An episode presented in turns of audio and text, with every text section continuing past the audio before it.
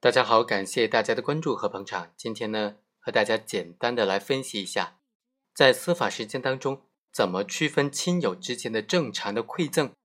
也就是正常的赠与和受贿之间的关系？怎么认定这笔钱亲属之间所给的这笔钱究竟是行贿受贿还是赠与呢？本案的主角万某，他是一个公司叫白银公司的副总经理。这个白银公司就是国有公司。白银公司决定修建一个安居的工程，由万某负责主管。他的妹夫周明就要求让万某帮忙，说他想承揽部分的工程。万某就答应帮他打打招呼。过段时间，因为万某要出国考察，周某就说他出国的这个费用很大，所以呢，就希望帮忙赞助一点。就给万某送了人民币一万块钱。万某回国之后，就真的为他的妹夫周明去打招呼了。结果周明就承揽了部分的建筑工程。同年八月份，周明再次找到万某说，也要承担白银公司的另外一个建筑工程。万某就指使周明说：“你可以直接去找白银公司下属的房产公司经理杨某和科长李某。”我会跟他们打好招呼的。于是呢，周明就又承揽了另外一个工程的建筑项目。周明为此又送给了万某人民币一万块钱。案发之后，对于这两万块钱，他究竟是受贿还是赠与，就成为本案定性的关键了。万某就辩称说，这属于他亲友之间的正常的经济往来，不构成受贿罪。对于这种辩解成不成立呢？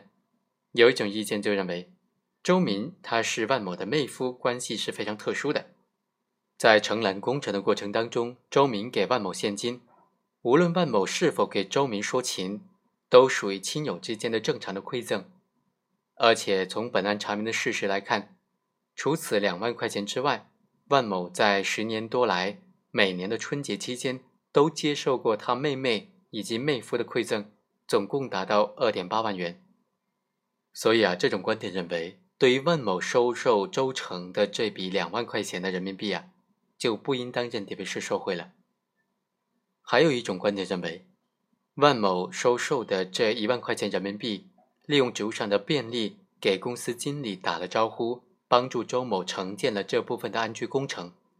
这就属于利用职务上的便利收受请托人的财物，为请托人谋取利益的情形了，应当认定为受贿。但是呢，在周明承建另外一个工程项目问题上，万某并没有出面为周某说情，实际上他只是让他的妹夫周明直接去找他下属公司的这个项目的经理和科长。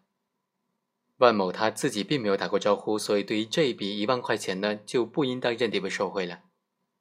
另外还有一种观点认为，万某收受周明的两万块钱人民币。利用轴上的便利，帮助周明承建了白银公司的建筑工程，具有明显的权钱交易的性质，所以应当认定为是受贿。那本案当中，被告人万某收取的这两万块钱，究竟是亲友之间正常的馈赠，还是受贿呢？国家工作人员和他的亲友之间是否存在行贿受贿关系，这需要区分两种不同的情况了。第一种是在财产上有共有关系的亲属，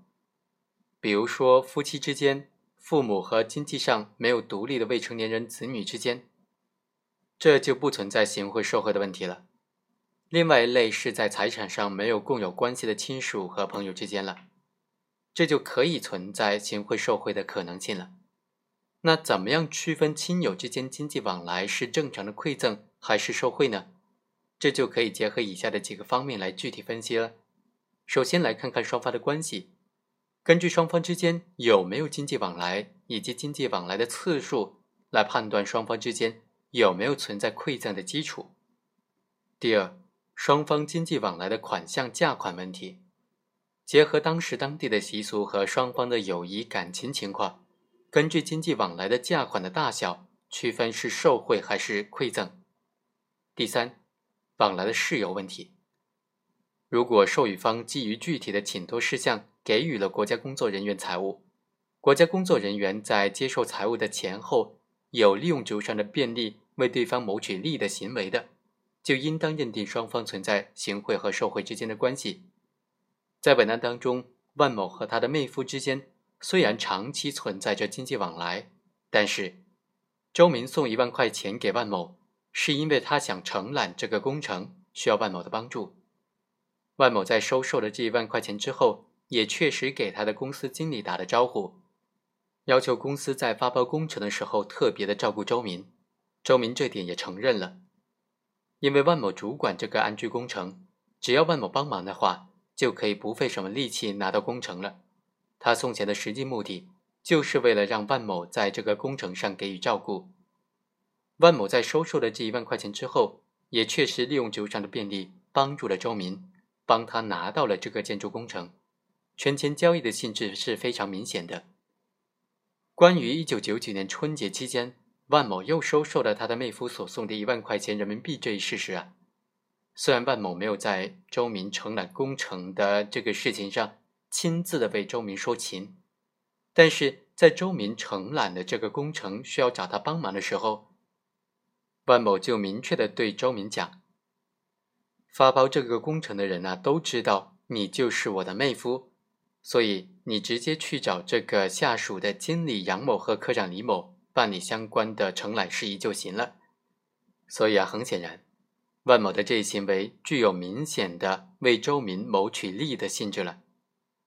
所以这就是行贿受贿之间的关系，而不是正常的馈赠之间的关系了。好，以上就是本期的全部内容，我们下期再会。